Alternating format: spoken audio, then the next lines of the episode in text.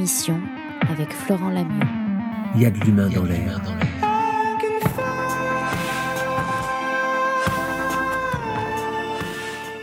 Les bouddhistes disent, si un problème a une solution, il n'y a aucune raison de s'inquiéter puisqu'il y a une solution. Si un problème n'a pas de solution, il n'y a aucune raison de s'inquiéter puisqu'il n'y a pas de solution.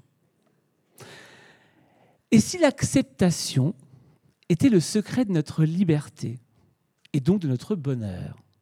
Et si accepter nos émotions nous permettait de les relativiser? Ce soir, on va en parler avec quelqu'un qui a pas mal travaillé la question, justement, un spécialiste qui s'appelle Bernard Anselem, qui est médecin spécialisé en imagerie médicale. Il est titulaire d'un master de recherche en neuropsychologie, donc il est neuropsychologue aussi, et euh, formateur en médical en post-université. On parle ensemble ce soir de l'acceptation, donc l'idée va être peut-être d'apprendre à accepter nos émotions, à s'accepter, accepter l'environnement. En tout cas, il va nous en parler. Je vous demande d'accueillir le docteur Bernard Anselem.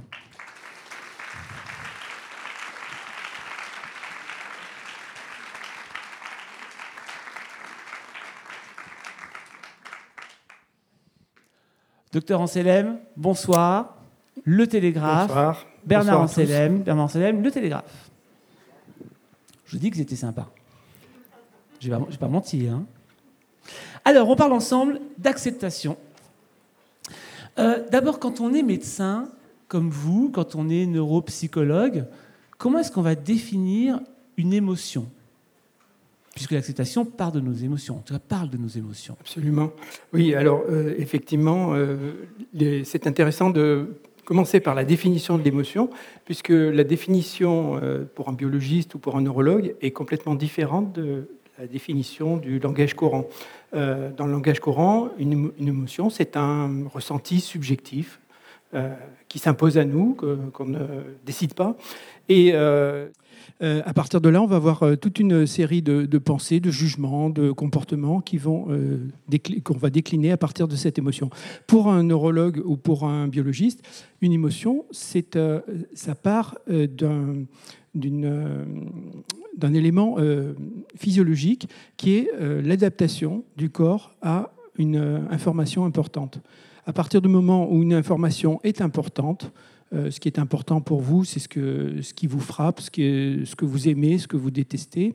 Euh, donc, à partir du moment où vous avez cette information qui est importante pour vous, eh bien, le, le- cerveau va préparer votre corps à l'action beaucoup plus rapidement que euh, l'arrivée à la conscience de cette émotion. C'est-à-dire qu'en fait, il y a dans notre cerveau tout un mécanisme qui va se mettre en place et qui va préparer notre corps et qui va influencer notre conscience et notre, euh, euh, nos jugements, nos pensées. C'est pour ça que je dis toujours que le- les émotions précèdent euh, les pensées. Et donc, il y a toute cette partie de mécanismes non conscients, je ne dis pas inconscient, mais non conscient, qui euh, va euh, euh, préparer notre, notre cerveau et influencer nos, nos pensées.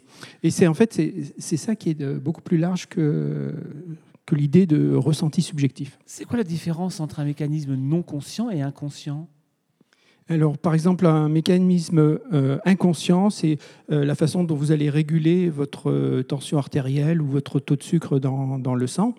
Euh, un mécanisme non conscient, c'est un mécanisme dont vous pouvez euh, prendre conscience euh, si vous orientez votre attention sur quelque chose, mais pour lequel vous n'aurez pas tout de suite une, une, idée directe de, de ce qui arrive. Vous avez besoin d'orienter votre attention dessus. Alors, ce que vous dites, c'est qu'une fois qu'on est conscient de l'émotion qu'on traverse, le corps, lui, l'a déjà euh, mis en place. Euh, ça veut dire qu'il est impossible de contrôler une émotion à la base. Voilà, ça, ça, c'est la base du message des, scientifiques, c'est qu'une émotion ne se, contrôle pas.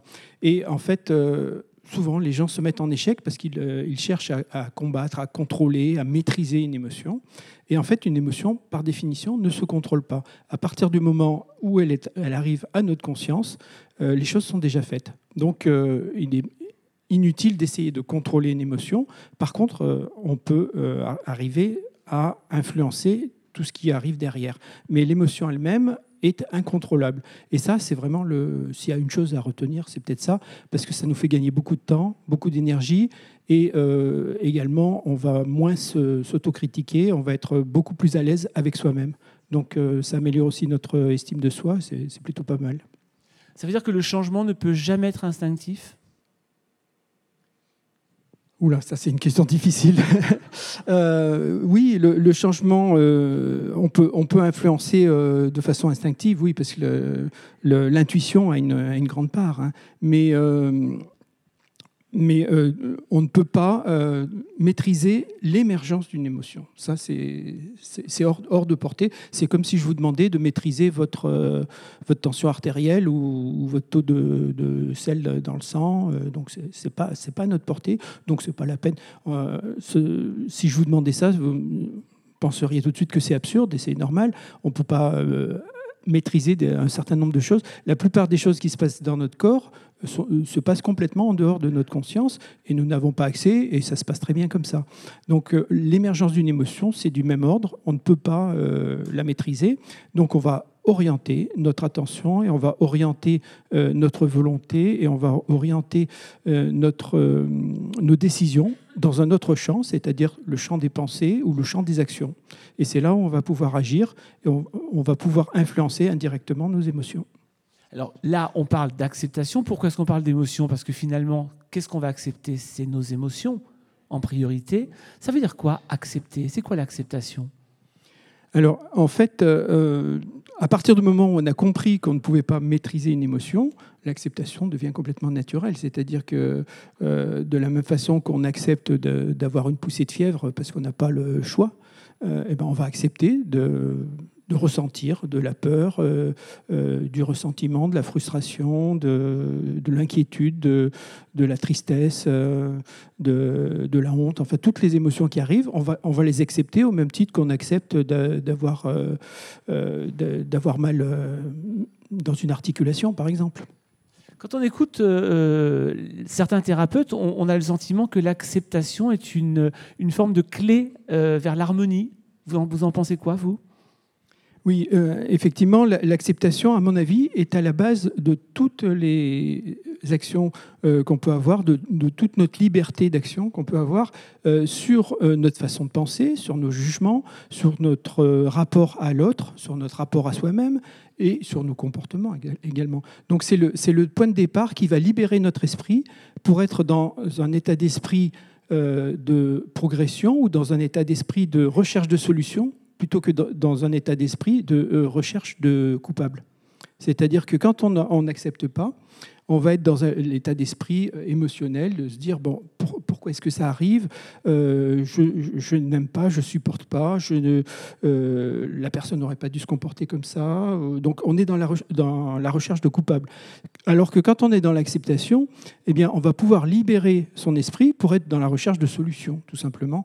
C'est-à-dire au lieu de se dire ben, pourquoi est-ce que cette, cet épisode là désagréable est arrivé on va se dire bon comment je peux faire pour améliorer les choses Comment je peux progresser à partir de là Ça veut dire que l'acceptation n'est pas une forme de passivité comme on pourrait le penser finalement. J'accepte, donc je ne fais rien. Alors merci d'avoir posé cette question parce qu'effectivement c'est la principale difficulté de l'acceptation. Euh, comment différencier l'acceptation euh, de la soumission ou de, euh, de la passivité? Et donc il y a, en fait il y a un élément qui va le différencier, c'est l'action. C'est-à-dire qu'on accepte quelque chose, mais pour progresser, pour aller de l'avant, pour trouver une solution à notre problème. Euh, alors que euh, l'acceptation euh, sans, action derrière, bah, ça peut être parfois de la soumission ou de la passivité. Par contre, dans, quelques cas, comme vous l'avez souligné tout à l'heure, on peut aussi accepter simplement, se contenter d'accepter tout simplement parce qu'il n'y a rien d'autre à faire, parce qu'on n'a pas de, pouvoir sur les choses. Quand il n'y a pas de solution, par exemple. Exactement, ça c'est le, la sagesse euh, asiatique là, qui nous... Suprême, j'ai envie de dire même. Euh, alors quand on vous écoute, on a le sentiment que voilà, il suffit d'accepter, il suffit de trouver une solution. Alors bien évidemment, parce que je me suis quand même référé pour cette, pour cette soirée à un livre qui s'appelle Ces émotions qui nous dirigent. Alors c'est un livre qui est, d'ailleurs, je, je, fais une parenthèse, qui est épuisé, mais qui est réédité à partir du 15 février. Et donc dans ce livre, on se rend compte quand même que c'est pas si simple d'accepter. C'est quoi la première démarche quand Alors, on n'est pas habitué? Effectivement, parce que euh, moi, quand j'ai découvert ces notions, je me suis dit, c'est super, c'est génial, euh, je vais pouvoir euh, être euh, serein comme, comme le Dalai Lama. Et puis, bon, ma, famille m'a un peu rappelé euh, à l'ordre en disant que, bon, c'était pas encore ça, parce qu'on on se voit pas aussi bien que les autres, bien entendu. Et donc, euh, euh, c'est pas, pas facile.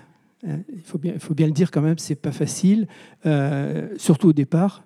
C'est un, c'est une, euh, une discipline de l'esprit. Donc, euh, on a beau avoir les meilleures intentions du monde, on va pas réussir euh, du premier coup, ou alors on va réussir pour des choses extrêmement simples. hein.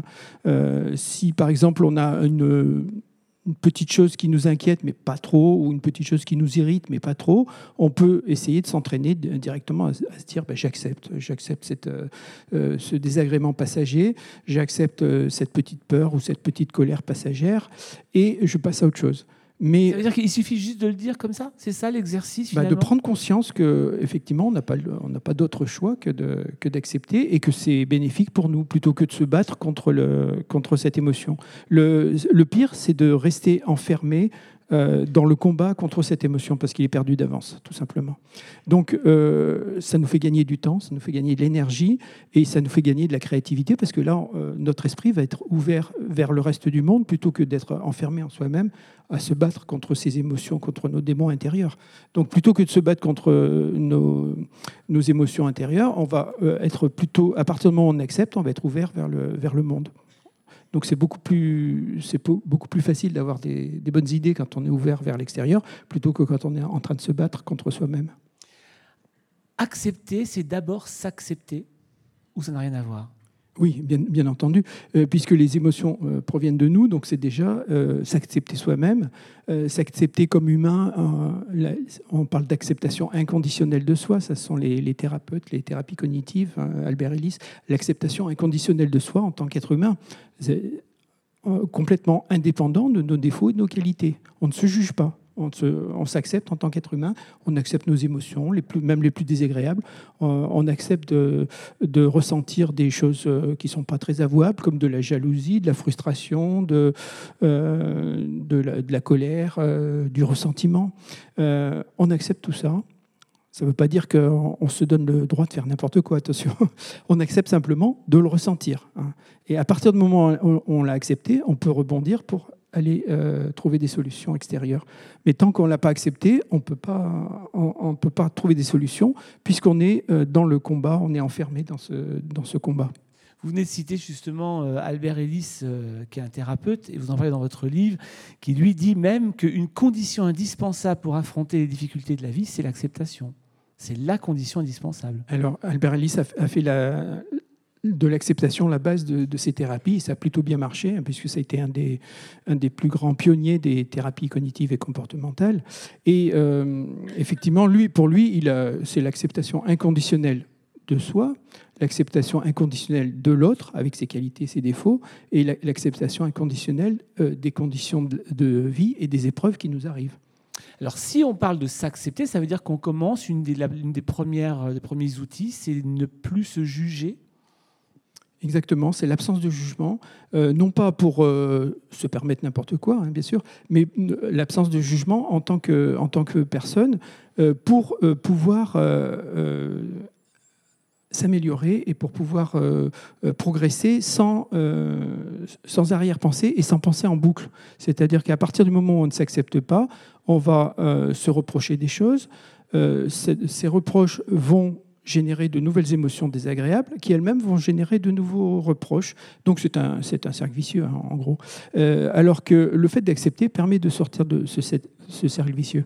En fait, les, les émotions, c'est à la fois euh, ce, que, ce qui nous arrive de mieux et ce qui peut nous arriver de pire. hein. On peut, les, les plus belles, euh, les plus beaux moments de notre vie sont des émotions. Les, les pires moments de notre vie sont aussi des émotions. Donc il faut être capable de, d'accepter bien, entendu celles qui nous, qui nous font du bien, ça c'est facile, mais il faut, il faut être aussi capable d'accepter celles qui, qui, sont désagréables parce qu'elles nous envoient aussi un message, elles sont utiles, et donc à partir de là, on peut euh, effectivement, une fois qu'on les a acceptées, on peut, on peut pouvoir euh, passer euh, à l'étape suivante et être capable d'accepter aussi ce qui vient de l'autre, des autres, donc ne pas être dans le jugement des autres, parce que ça, on est quand même tous très forts aussi. Oui, et, donc ça commence par le, jugement de soi. À partir du moment où on est à l'aise avec euh, ses, propres qualités et ses propres défauts, c'est beaucoup plus facile euh, d'être euh, compréhensif vis-à-vis de l'autre. Par contre, si on est dans le jugement par rapport à soi, eh ben, on va être aussi dans le jugement par rapport aux autres. Et donc, on va essayer de, bon, de juger et de, dire aux autres comment ils doivent se comporter. Hein. Et donc, il y a, une, phrase de Laurent Gounel que, j'adore, qui est euh, On ne change pas les, les, gens, tu sais, on peut seulement leur montrer un chemin et leur donner envie de l'emprunter. Et à partir du moment où on, a compris ça, bah là, les rapports avec les autres, ça devient beaucoup plus facile. Et puis il y a aussi cette volonté, alors là pour le coup, quand on est de bonne volonté, qu'on veut absolument trouver des solutions, d'avoir des, de, vouloir tellement trouver des, solutions qu'on a des, solutions réflexes et des, fonctionnements réflexes. Vous faites un petit peu le parallèle avec le hamster dans sa cage. Euh, ça aussi, finalement, c'est un, une, un, fonctionnement très négatif. Oui, alors ça, ça a, été euh, étudié de, depuis quelques dizaines d'années. Effectivement, c'est ce qu'on appelle les schémas, les, les schémas euh, limitants qu'on a dans notre cerveau. On a tous des, des façons de fonctionner pour, euh, euh, qui se sont perfectionnées au fil du temps. La plupart de ces schémas sont très utiles et nous servent dans la vie de tous les jours. Schémas comme quoi, par exemple, pour que ce soit clair pour tout le monde? Bien, par exemple, euh, je dois absolument être, je dois faire plaisir, par exemple, aux autres. Donc, si, si je veux être bien dans la société, je dois faire plaisir aux autres. Par exemple, c'est un, schéma. Donc, je vais, euh, je vais un peu m'oublier moi-même, je, vais euh, me donner à fond pour les autres. Et puis, bien entendu, les autres ne vont pas me, me, renvoyer autant que ce que j'attends, puisque les autres sont dans un autre schéma. Ils ont leur propre schéma. Et donc, on va on va générer de la frustration ou de la fatigue, de l'épuisement, et à un moment donné, le, couvercle de la marmite va sauter et euh, on va tomber soit en burn-out, soit on va avoir une crise de colère ou, n'importe quelle émotion euh, non maîtrisable. Donc euh, ça, c'est un schéma. Un autre schéma, c'est par exemple, la vie est dure, je dois être dominant, sinon je vais être dominé. Bon, ça peut se comprendre dans certaines, dans certaines situation. Euh, si on est en, Somalie ou en Afghanistan, ça peut se comprendre. Mais euh, dans, nos sociétés relativement apaisées, euh, si on part avec ce genre de schéma, on va générer de l'agressivité chez les autres, puisque on va essayer de les dominer. Donc l'autre va répondre et effectivement, il va y avoir plus d'agressivité. Donc on va être dans ce qu'on appelle une prophétie autoréalisatrice, c'est-à-dire que à partir du moment où je pense que les autres sont hostiles, je vais me comporter en hostile et les autres, euh, en, effet miroir, vont devenir hostiles aussi. Donc je vais dire, bah, vous voyez bien que les gens sont, sont hostiles et que j'ai raison d'être... Euh, donc on va conforter ce schéma et on va voir le monde à travers ce schéma-là. Donc euh, voilà, on a tout. Bon, ça, ce sont des, deux schémas un petit peu caricaturaux. Hein. Je dois faire plaisir ou le monde, est, le monde est dur, je dois dominer. Mais il y en a d'autres un peu plus subtils. Mais on a tous des schémas dans la tête. La plus... vous demander, voilà, on est tous soumis à ça? Oui, alors la plupart des schémas sont utiles hein, aussi. Il y a des schémas qui sont utiles. Euh, ce qui intéresse euh, les, les, psychothérapeutes, ce sont les schémas qui, eux, sont toxiques. Et c'est là où on peut intervenir parce que c'est le c'est la deuxième chose que, j'aime bien faire passer aussi, c'est que nous avons beaucoup plus de pouvoir sur notre cerveau que nous le pensons. La, première chose que je voudrais faire passer, c'est qu'on n'a aucun pouvoir sur les émotions, donc ça c'est plutôt négatif.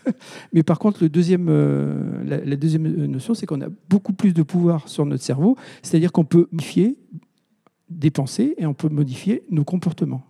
Et ça, c'est quand même énorme. À partir du moment où on sait qu'on peut modifier nos pensées et qu'on peut modifier nos comportements, là, ça ouvre des, horizons euh, assez larges. C'est vrai que quand on est dans des schémas de, de répétition comme ça, même s'ils sont négatifs, on n'en a pas forcément conscience. On peut avoir l'impression d'être dans une forme d'acceptation malgré tout. Absolument. Euh, par définition, ce, genre de schéma euh, est tellement ancré en nous que euh, pour nous, ça devient une règle de base. C'est-à-dire que le monde doit, s'organiser selon notre schéma, puisqu'on a toujours pensé comme ça et que chaque, chaque événement vient conforter ce, schéma, cette façon de voir le, monde. Donc, à partir du moment où on va ressentir une, une émotion, au mieux, on va être conscient de cette émotion. Au pire, on va même pas être conscient de cette émotion, c'est-à-dire qu'on va juste être euh, dans le premier degré, dans, dans le, euh, dans le ressenti euh, j'aime ou je n'aime pas. J'aime cette situation, je n'aime pas cette situation. Donc là, on, est directement dans le ressenti brut ou alors on est dans un ressenti un petit peu plus euh, approfondi en disant ben là je ressens de la peur ou je ressens de, la frustration, je ressens euh, voilà. Donc là c'est le, le niveau dessus, mais par contre le niveau encore supérieur, c'est-à-dire euh, identifier ces schémas, c'est déjà plus compliqué. Hein. Il faut de l'aide. Voilà, et c'est peut-être là qu'il y, a un sujet qui, je sais, vous passionne, c'est la, la pleine conscience. Est-ce que c'est là que la pleine conscience entre en jeu? Qu'est-ce que c'est que la pleine conscience et en quoi elle va nous aider? La pleine conscience est directement liée à, l'acceptation. Euh, on va voir qu'il y a beaucoup de choses qui sont liées à, l'acceptation, mais la, pleine conscience en est euh, l'illustration euh, éclatante. C'est-à-dire que l'acceptation, c'est d'orienter son attention sur l'instant présent et uniquement lui et sans aucun jugement, c'est-à-dire d'accepter toutes les perceptions, toutes les pensées qui viennent à nous à l'instant présent. Et donc, euh, bon, dit comme ça, ça a l'air très simple, mais en fait, c'est toute une, c'est une discipline. Hein. c'est une discipline, c'est-à-dire que quand on est euh, dans un, état euh, émotionnel ou quand on ressent quelque chose de désagréable ou quand on est dans des pensées, dans des ruminations, eh bien, il n'est pas toujours facile de, de, prendre du recul pour se dire, bah, tiens, là, je suis en train de penser telle et telle chose. C'est ce qu'on appelle la métacognition, c'est-à-dire un mot savant. C'est simplement pour dire qu'on prend du recul sur soi-même. Hein. C'est-à-dire euh, on, va se voir en train de penser. Et donc le fait de se voir en train de penser va nous permettre de prendre euh, cette distance et euh, donc de revenir au moment présent. Et pour cela, il faut, accepter l'acceptation, c'est le premier, c'est le premier temps, c'est-à-dire accepter ce que l'on ressent. Donc à partir du moment où on peut l'accepter, on peut se voir en train de penser et donc là revenir dans l'instant présent. Et pourquoi est-ce qu'il est intéressant de revenir dans l'instant présent? Euh, Bon, d'abord parce que ça chasse nos, pensées euh, désagréables, mais euh, aussi c'est parce que le fait de se reconnecter à notre organisme et à nos ressentis va simplement nous permettre de ressentir un bien-être qui, qui, va être bénéfique pour notre état d'esprit, tout simplement. Comment on sait qu'on est dans l'instant présent? On le décide. Ah, C'est-à-dire que maintenant, si je vous euh, dis, bah, maintenant, euh, euh, vous allez vous, vous, centrer sur vos ressentis, euh, donc ça peut être n'importe quel ressenti, mais on va, euh, on va se centrer sur quelque chose de simple, par exemple la, respiration. Eh bien, on va, vous allez vous concentrer sur, euh, vous allez orienter votre attention, c'est-à-dire se concentrer sur votre respiration. Et bon, là, ce serait un peu long hein, si on le faisait maintenant, mais si on, pendant un quart d'heure, si vous concentrez sur votre respiration pendant un quart d'heure, vous allez vous voir que ça vous fait du bien ça a l'air bizarre comme ça, mais ça vous fait du bien simplement parce que vous êtes reconnecté à votre organisme qui fonctionne normalement, tout simplement. Et d'autre part, parce que vous mettez à distance euh, toutes les pensées euh, qui, vous, qui peuvent vous inquiéter ou, vous angoisser ou, ou, simplement vous préoccuper, tout simplement. Accepter, c'est accepter ses émotions dans le présent, dans le moment, donc aussi accepter les émotions négatives. Est-ce que ça veut, dire pour autant que les émotions négatives ont toujours une intention positive? Oui, alors effectivement, quand on parle d'émotions négatives, ça demande d'être euh, précisé. Euh, souvent, euh, moi, dans le langage courant, je préfère utiliser émotions désagréables ou, perturbantes, parce que les émotions négatives ont toute une utilité. Hein. Euh, la peur nous, avertit d'un danger, la colère nous avertit qu'un de nos besoins n'est pas respecté, euh, la tristesse nous avertit qu'il nous manque quelque chose hein, ou quelqu'un.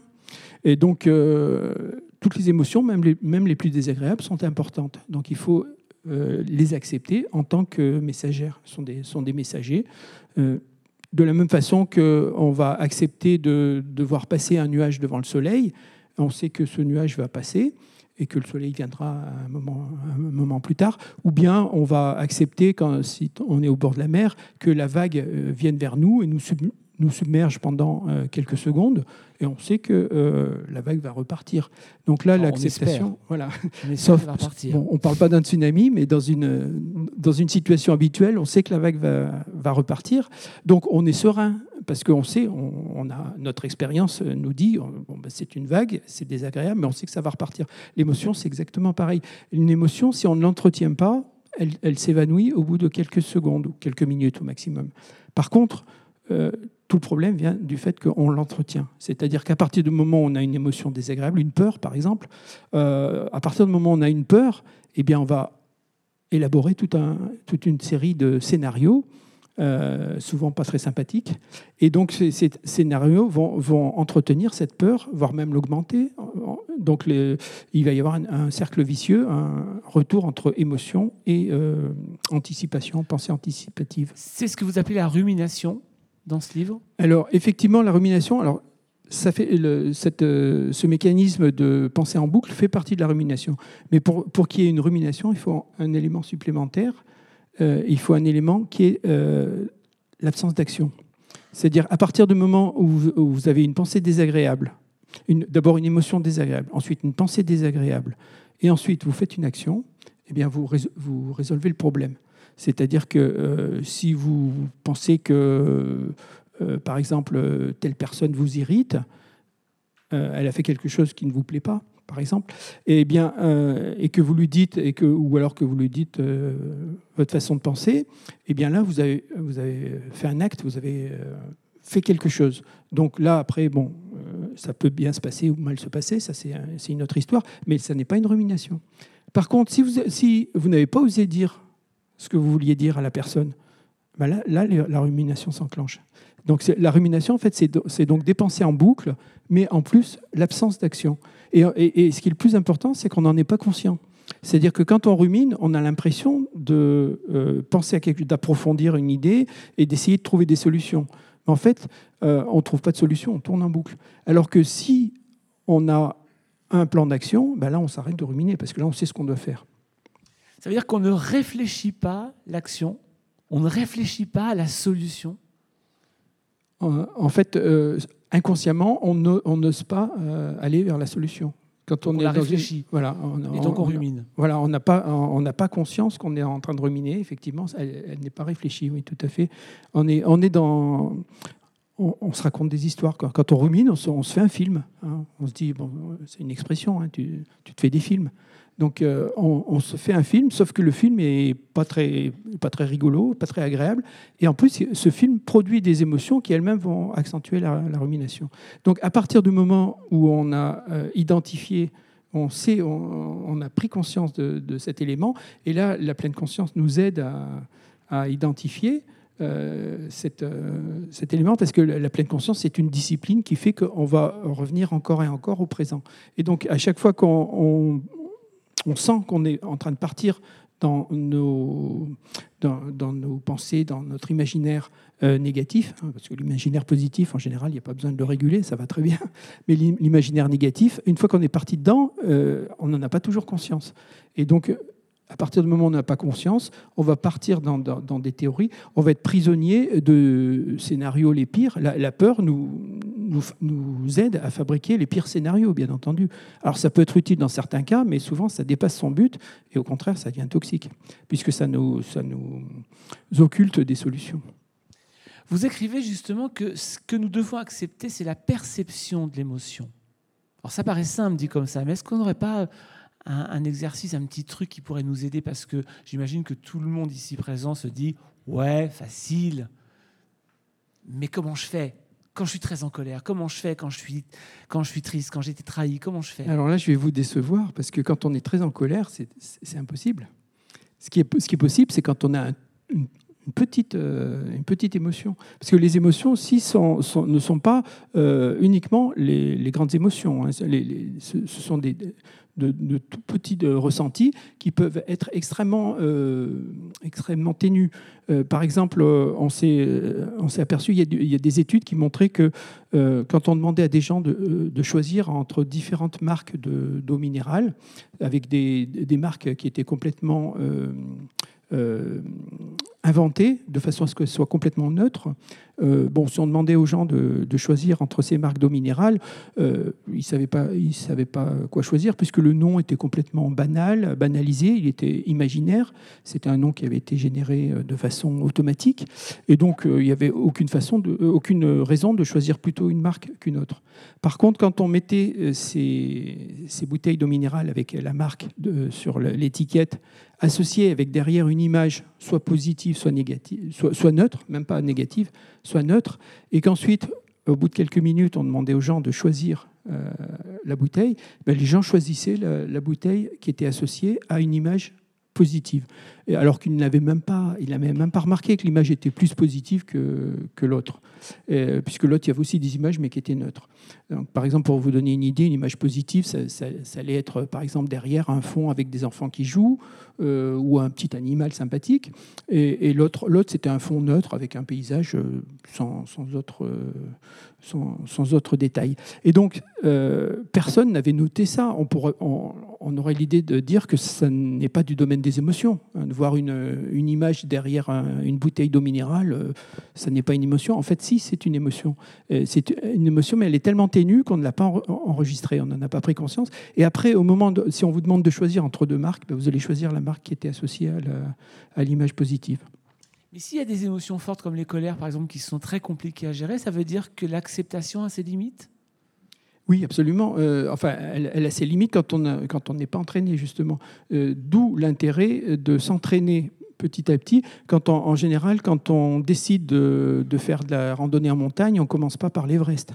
Donc on ne va pas commencer par essayer de, contrôler une émotion, euh, une, grosse colère par exemple, parce que c'est voué à l'échec.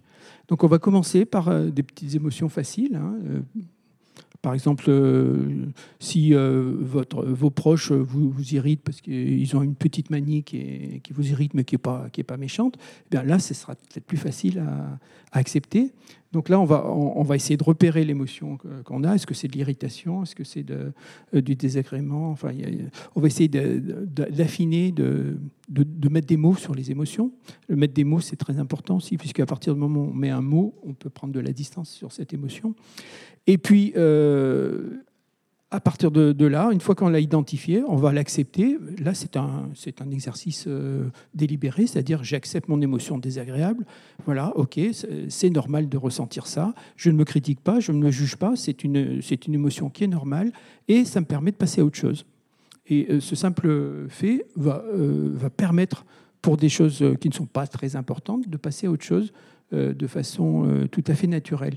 Mais par contre, si c'est quelque chose d'important, ben, il va falloir d'autres techniques, euh, d'autres stratégies euh, qui, vont être associées à cette acceptation.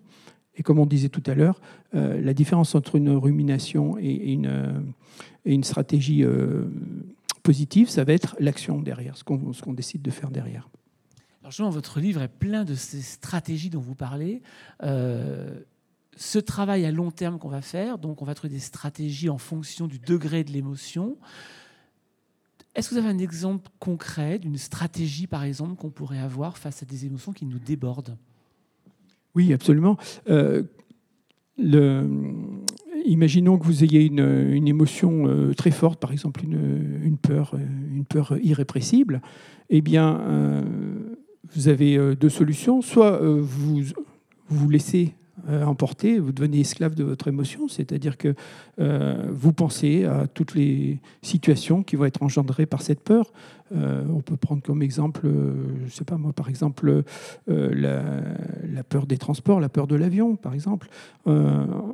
Donc si vous, devez prendre l'avion, vous allez penser à tous les scénarios catastrophes qui vont arriver, bien entendu, et donc vous allez être enfermé et esclave de votre émotion. Si euh, vous voulez essayer d'en sortir, eh bien, la première étape, donc, c'est d'accepter cette peur, de ne pas se critiquer, de ne pas se dire mais c'est stupide ou de pas essayer de raisonner. On n'est pas dans le raisonnement. C'est une émotion. On a compris qu'une émotion, on ne pouvait rien contre l'émergence d'une émotion, donc on va simplement l'accepter. Et à partir de là, on va se dire ben, comment est-ce que je peux, euh, je peux aller plus loin, comment je peux progresser à partir de cette acceptation? Et là, ça va être différent selon les personnes. C'est-à-dire que si c'est juste une, petite euh, peur comme ça, euh, le fait d'accepter va, va, éviter que cette peur prenne trop d'importance trop et ça va peut-être suffire pour euh, euh, pour mettre à distance cette, euh, cette, appréhension. On va ressentir au moment du décollage de l'avion, on va, on va ressentir cette, cette émotion, mais on, l'accepte et puis on vit avec et ça se passe très bien. Par contre, si c'est quelque chose de, de très important, donc c'était votre question, d'irrépressible, eh bien là, on va on sait qu'on ne peut rien, donc déjà on ne va pas essayer de, lutter et on ne va pas se reprocher le fait de, déjà, ça va faire un peu baisser la tension, mais ça ne va pas être suffisant. Donc là, on va mettre en place d'autres euh, techniques qui peuvent être des techniques, par exemple pour la peur de l'avion, des techniques les, plus efficaces sont des techniques qu'on appelle comportementales, c'est-à-dire qu'on va exposer les gens progressivement à des, des, situations, on va les faire rentrer dans, une, dans un avion sans qu'ils décollent, etc. Ça va être un, élément progressif. Donc ça, c'est un comportement, c'est une stratégie. Mais euh, dans d'autres cas, pour, pour d'autres domaines, ça peut être des, euh, une façon différente de voir les choses. Oui, c'est-à-dire qu'on a besoin parfois d'avoir un professionnel qui va nous aider à faire ça. Ce n'est pas, pas, des exercices qu'on fait chez soi tous les jours comme ça. Là, on est, là, on est dans des, On a pris un cas de figure où on était dans une peur euh, très importante, une phobie. Hein, une phobie. Donc là, c'est une, peur irrépressible. Donc là, on a besoin de se faire aider, effectivement. Par contre, euh, il y a d'autres situations euh, où on peut, par exemple, euh, imaginer qu'on se mette en colère parce que on a croisé un collègue dans, dans un couloir et on, lui a dit bonjour. Ce collègue nous a pas nous a pas répondu. Ça, ça peut arriver, ça arrive assez souvent on va se mettre en colère. On va se dire, bah, euh, il, ne me respecte pas, il pense qu'à lui, euh, etc. Enfin, vous voyez très bien ce qu'on peut penser dans ces cas-là. Eh bien, euh, l'acceptation, c'est de se dire, bon, c'est normal que, je sois, que, je sois irrité par son, par, son attitude. Et donc, à partir du moment où on a identifié notre émotion et on l'a acceptée, eh bien, on va pouvoir penser autrement. On va permettre à notre esprit de penser autrement. Tant qu'on n'a pas accepté, on ne peut pas penser autrement. On va, on va être enfermé dans, dans, notre, dans notre raisonnement. penser autrement, par exemple, si on prend cet exemple concret de cette personne qui, euh, qui vous ignore, c'est se dire peut-être, par exemple, quoi, euh, il pense à autre chose, c'est pas, ça m'est pas. Exactement. C'est-à-dire que le fait d'accepter va permettre de pouvoir se mettre à la place de l'autre et se dire, bah, finalement, euh, peut-être que ce n'était pas dirigé contre moi. En, fait, il y a des études qui ont montré que, effectivement, dans la plupart des cas, euh, dans ce genre de situation, la personne est préoccupée par un problème interne et qu'elle n'a pas du tout euh, noté la présence de l'autre. Hein. C'est le cas le plus fréquent. Donc, déjà, arriver à, penser ça, pour, ça, il faut déjà accepter son émotion. Tant qu'on n'a pas accepté, on ne peut pas arriver à se mettre à la place de l'autre. Et ça, c'est ce qu'on appelle la réévaluation. Alors, il y a un truc qui est, aussi intéressant dans votre livre, là c'est le neurologue qui parle surtout, c'est que vous dites, dans le cadre par exemple de l'acceptation entre autres, que le cerveau intuitif donne souvent de meilleurs résultats que le cerveau analytique. D'abord, ça veut dire quoi? Oui, alors il donne... Y a-t-il des gens parmi nous qui ont plus de chances de réussir que d'autres? Alors, ça, ce sont deux, questions, effectivement. Et, donc, le, cerveau euh, intuitif euh, peut euh, effectivement donner de meilleurs résultats que le cerveau du raisonnement. Hein. Mais pas souvent, je dirais, dans certaines circonstances. C'est-à-dire dans, les circonstances où on, va avoir beaucoup d'expérience, où la situation est connue et où on a acquis des éléments déjà antérieures qui font que, euh, de façon inconsciente, euh, non consciente, pardon, on a euh, des, des, éléments qui, nous, qui sont en arrière-plan dans notre cerveau et qui nous permettent d'avoir des bonnes intuitions. Donc, dans ces cas-là, on va, le, fait de suivre ces, intuitions va être plus performant que de vouloir analyser une situation dans laquelle on ne peut pas tout analyser, par exemple. Donc ça, ça a été très bien montré euh, par euh, Antonio Damasio, notamment, qui a, mis au point un test qui est extrêmement euh, complexe, mais je, vous en fais grâce. Mais ce, test montre que les gens qui suivent un petit peu leur, leurs intuitions vont apprendre plus vite et être plus, plus, plus ouverts, hein, plus conscients Donc, ils, sont, ils sont plus proches de la pleine conscience. Ils sont plus conscients de leur ressenti et donc ils vont prendre de meilleures décisions dans ces cas-là. Mais c'est une situation bien, précise. Et par contre, à l'inverse, si la situation est plein, est pleine d'éléments nouveaux qu'on ne, maîtrise pas, si c'est une situation inhabituelle, eh bien nos intuitions ne vont pas nous aider. Souvent, au contraire, elles vont nous entraver. Parce qu'on va se baser sur des expériences précédentes qui vont générer des, des intuitions. Et ces intuitions ne vont pas être pertinentes avec, le, avec la nouvelle situation. Donc il y a quand même beaucoup de, situations où il vaut mieux euh, accumuler de l'information avant de, avant de prendre une décision. Mais il y a aussi d'autres situations où, euh, le, notre, notre ressenti va nous aider à prendre des bonnes décisions. Donc, vous voyez, il n'y a pas de réponse euh, simple, binaire. Hein. Il y a des gens, euh, je vois souvent euh, des, sur les réseaux des, des discussions entre ceux qui disent ben, il faut suivre ses intuitions et d'autres qui disent non, il faut, il faut faire attention, les émotions nous trompent, les intuitions peuvent nous tromper. Et donc, c'est pas aussi simple. Y a, les deux ont raison, mais pas au même moment. C'est-à-dire dans certaines situations, il faut euh, suivre son intuition quand on maîtrise bien une situation, par exemple. Euh, et dans d'autres situations, au contraire, il faut être euh, très humble et essayer d'accumuler des, éléments pour raisonner le plus, le plus rationnellement possible. Vous associez aussi l'acceptation avec l'engagement. Est-ce que l'engagement, finalement, c'est l'étape seconde, la suite de l'acceptation? Est-ce que l'engagement nous parle de l'action, nous parle de la décision, de la solution? Absolument, oui. oui, oui. Euh, le, le, fait d'associer euh, l'acceptation et l'engagement est extrêmement bien adapté à toutes les émotions fortes et, et toutes les, les, situations extrêmement douloureuses. que ce soit la, le, fait d'un un deuil, par exemple, euh, un licenciement, ce genre de situation extrêmement euh, euh, dérangeante. toutes ces situations ne vont pas être uniquement résolues par le simple fait d'accepter. Parce qu'on a beau accepter, le ressenti est tellement profond qu'il revient encore et encore un deuil, tout le, monde, tout le monde sait que dans un deuil, euh, bon, il ne suffit pas d'accepter. Donc là, il faut un élément supplémentaire. Cet élément, ça va être l'action. Et l'action, ça va être l'engagement dans euh, une action euh, qui nous fait du bien, une action qui, nous, qui nous implique, une action qui nous, qui nous élève, par exemple, ou, simplement une action qui nous, qui nous distrait, qui nous fait du bien. Il y a, tous les degrés. Hein. On peut, on peut s'engager dans, dans une, une action automatique. Hein, faire, euh, par exemple, si on a une petite euh, contrariété, on peut aller faire un, footing ou faire son ménage, par exemple, son jardin. Ça peut suffire pour une petite, euh, une petite contrariété. Par contre, pour une émotion très forte, là, ça va pas suffire. Donc là, il va falloir s'engager dans quelque chose de plus, de plus fort. on peut s'engager, on peut euh, on peut choisir, par exemple, de, s'engager bah, à apprendre un, instrument de musique. On peut s'engager euh, dans une cause qui nous tient à cœur. Euh, on, peut, on peut tomber amoureux. On peut, on peut faire des tas de choses qui. On, va, on va mettre du désir en face d'une action. Hein. Il faut qu'il y ait du désir pour qu'on pour s'engage dans une cause qui, ne, qui nous qui, nous met en mouvement.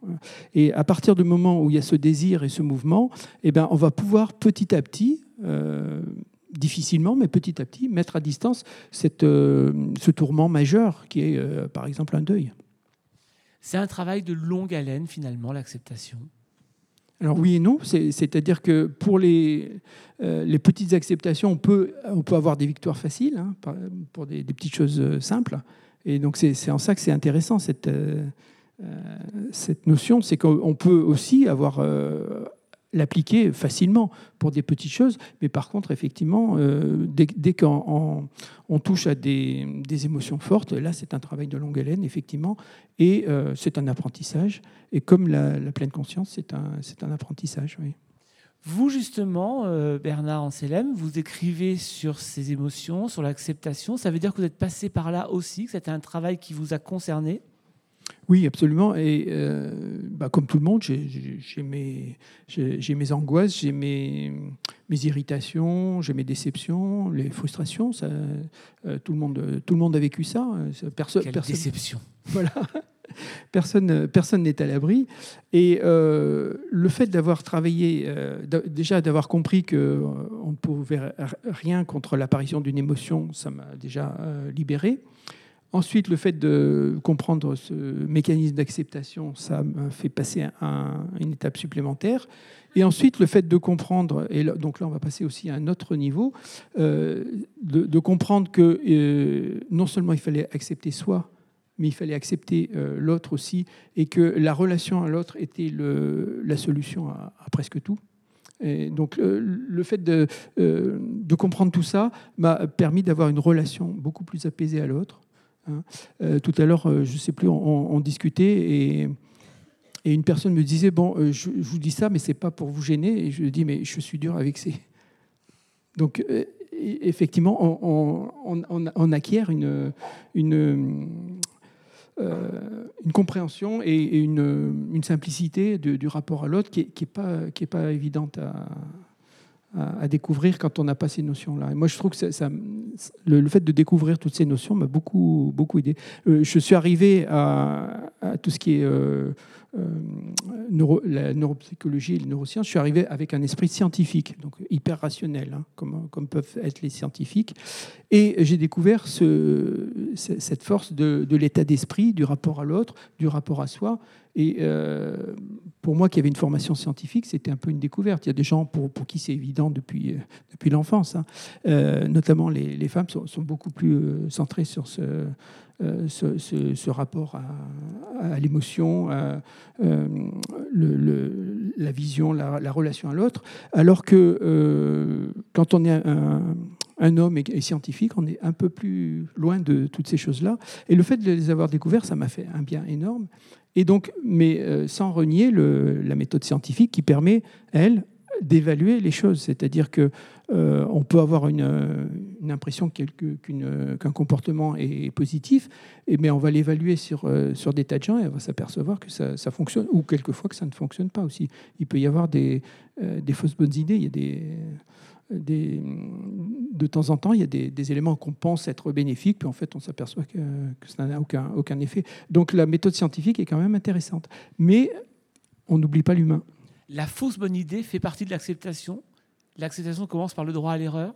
Absolument. Euh, le, fait de, déjà d'être euh, à l'aise avec soi-même, c'est-à-dire de ne pas se, juger en permanence, de ne pas, pas se critiquer, euh, fait qu'on se donne le droit de se tromper.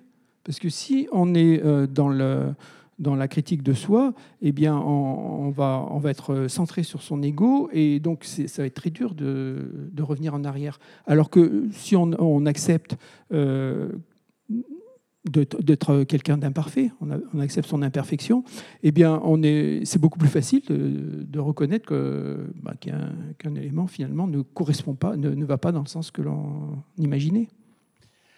On a appelé cette soirée euh, Accepter pour être libre. En quoi l'acceptation va nous rendre libres? Alors, le... Est-ce que c'est juste le titre Oui, oui, oui, tout à fait. Oui, oui, l'acceptation nous rend libre. Ça, j'adhère complètement. Ah, j'adore, euh, j'adhère, j'adore. c'est un, lapsus euh, significatif. oui, oui, j'adhère complètement. effectivement, le, les émotions peuvent euh, nous apporter le meilleur comme le pire. Et le pire, c'est de, devenir esclave de nos émotions. Hein. La, peur nous enferme dans des scénarios abominables. Donc, euh, le, le, fait d'accepter notre peur va nous libérer de ces scénarios. Et simplement, c'est une libération. On ne peut pas le dire plus simplement, je crois. Est-ce que les personnes euh, aptes au bonheur ont plus de facilité à accepter? En d'autres termes, est-ce que les personnes plus positives ou optimistes ont plus de facilité à accepter que les personnes plus pessimistes? Je, pense oui. oui, oui. C'est une question intéressante parce que je ne me la suis jamais posée. Et, euh, mais je pense que oui. Euh, j'y repenserai. Si je, si je change d'avis, je, je, vous le dirai. mais je pense que oui. Euh, parce que, effectivement, le fait d'accepter donc ses émotions, donc ses, qualités et ses défauts, euh, fait que euh, on va être plus facilement oui, maintenant ça devient plus clair dans mon esprit, euh, va, nous permettre d'orienter son esprit vers, vers des, tout ce qui va bien, par exemple. Alors que si on n'accepte pas, c'est très difficile d'orienter. Euh, comment orienter son esprit vers ce qui va bien quand on est euh, bouleversé, quand on est ulcéré par quelque chose qui ne, qui ne nous convient pas? Alors que le fait de, l'accepter, encore une fois, l'acceptation n'est pas la soumission ou la passivité. Hein. Euh, le fait de l'accepter ne euh, veut pas dire qu'on accepte une situation qui ne nous convient pas. C'est simplement qu'on accepte notre état et donc qu'on peut trouver des solutions. C'est aussi simple que ça. Hein. Donc effectivement, à partir du moment où on peut euh, trouver des solutions, une des solutions, c'est de s'orienter vers ce qui va bien. Et les gens les plus heureux repèrent plus les choses qui vont bien par rapport aux choses qui vont moins bien. Ils, sont, ils le font spontanément on dit souvent les, les gens les plus heureux n'ont pas le meilleur de tout, mais ils, savent faire ressortir le meilleur de ce que la vie met sur leur chemin. C'est joli. Euh, il y a une autre notion importante aussi, c'est l'interprétation qu'on fait des choses, voire même de nos émotions, parce que tout à l'heure, quand vous dites euh, il suffit de, repérer son émotion, on peut aussi mal l'interpréter, son émotion. Oui, alors là aussi, c'est un, enseignement des neurosciences, c'est que euh, le, cerveau ne, voit pas le monde tel qu'il est, mais reconstruit, euh, dans, la complexité des algorithmes des neurones, va reconstruire la réalité à sa façon. Hein. C'est-à-dire que ce serait beaucoup trop compliqué pour un, cerveau de euh, prendre toutes les informations, par exemple les, les, millions, les milliards d'informations visuelles qu'il y a dans cette salle, par exemple, euh, s'il fallait les analyser une par une dans votre cerveau, ça vous prendrait euh, une énergie folle et un temps fou. Donc le cerveau, en fait, va simplement prendre les informations et les comparer à celles qu'il connaît déjà. Et donc il va les interpréter à partir de là. Il fait des prédictions et, qui sont plus ou moins justes. les illusions d'optique sont par exemple un, exemple de, cette interprétation. C'est-à-dire qu'une illusion d'optique, c'est-à-dire que c'est notre cerveau qui fait une interprétation d'une scène selon son habitude et qui va être trompé parce que la scène est faite pour tromper le cerveau. Euh, donc euh, on, passe son temps à interpréter les choses. Et euh, les humains se sont aperçus depuis très longtemps. Hein. Kant disait Nous ne voyons pas le, monde tel qu'il est, mais tel que nous sommes. on ne peut pas être à la fois aussi puissant et aussi simple dans la formule. Hein. Nous ne voyons pas le monde tel qu'il est, mais tel que nous sommes. C'est nous qui nous, voyons. Et, Épictète l'avait dit aussi euh, euh, il y a quelques siècles auparavant. Il avait dit euh, ce qui trouble les hommes, ce n'est pas les choses, mais ce sont les jugements qui portent sur les choses. C'est-à-dire que si, par exemple, votre compagne ou votre compagnon vient de vous quitter, vous êtes triste, mais c'est le jugement que vous portez qui fait que vous êtes triste le fait d'être séparé de la personne euh, sur le plan euh, euh, matériel, c'est quelque chose d'assez banal. Ce qui est, en fait, ce qui fait la tristesse, c'est tout ce qu'on ressent, donc des émotions. Donc c'est à partir de là que cette émotion, encore, on, ne peut pas la contrôler, hein, ça, ça, on a bien compris, mais par contre, on peut, on peut arriver à contrôler les pensées qui sont derrière. On a parlé beaucoup finalement de, nous, de nos émotions, de ce qu'on est par rapport à, cette acceptation justement, mais il y a aussi cette notion de l'environnement. On vit une, période euh, en ce moment assez critique à plein de, niveaux. Elle est critique au niveau politique, on en parle tous les jours. Elle est critique sur un plan environnemental aussi en ce moment. Est-ce que l'acceptation là peut jouer un rôle finalement de solution pour changer les choses? Et comment on fait Alors ça, c'est une super question, effectivement, parce que euh, justement, on peut comprendre que l'acceptation, ça n'est pas la passivité. On pourrait dire l'acceptation, c'est de se dire, ben voilà, on, vit dans un monde, il est en train de, euh, changer, et puis euh, on n'y peut rien. Donc ça, ce serait l'acceptation passive. C'est pas du tout le, propos de, l'acceptation émotionnelle. Hein. L'acceptation émotionnelle, c'est de, se dire, ben, il est normal qu'on soit inquiété par un changement qui arrive et qui est euh, qui est tangible. Hein. Et donc ce, cette acceptation euh, va faire au contraire qu'on va être encore plus déterminés pour essayer euh, d'aller de l'avant et de trouver des, solutions, de trouver les solutions les plus efficaces, non pas les, solutions les plus émotionnelles,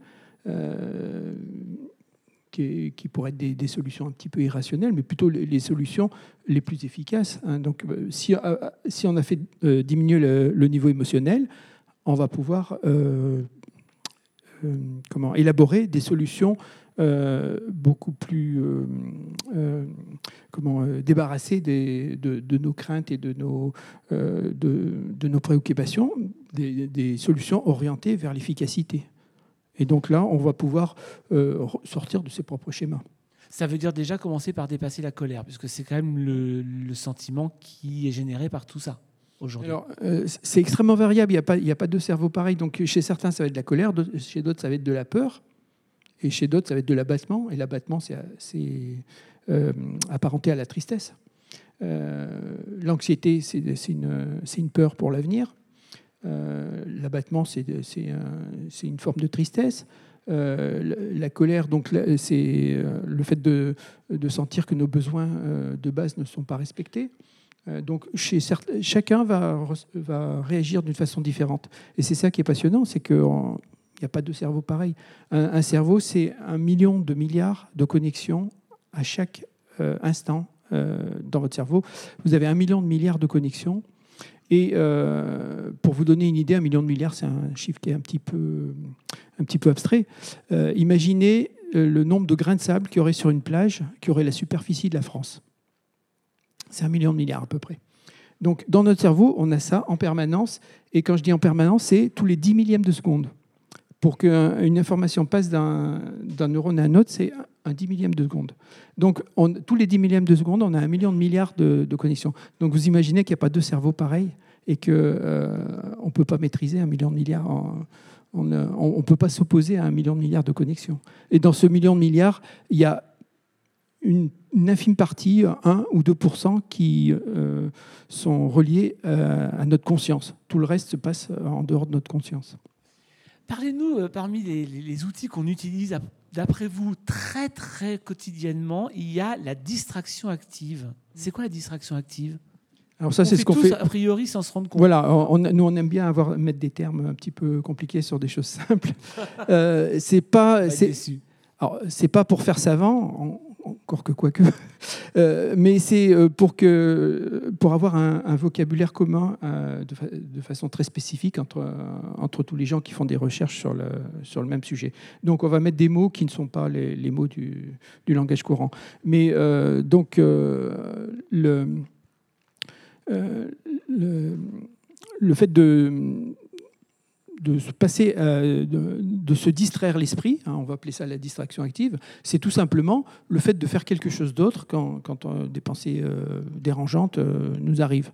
Hein. C'est-à-dire que, bah, par exemple, vous êtes dans une pièce, vous êtes en conflit avec une personne, ben, vous allez sortir euh, euh, respirer un petit peu sur le balcon ou fumer une cigarette, euh, c'est pas conseillé, hein, mais ou faire autre chose, hein. ou même simplement vous allez vous allez aux toilettes, vous lavez les mains simplement. Ça c'est quelque chose qui est amusant, c'est que quand on dans certaines expériences on demande à, des à des personnes de faire quelque chose de désagréable vis-à-vis d'une autre personne.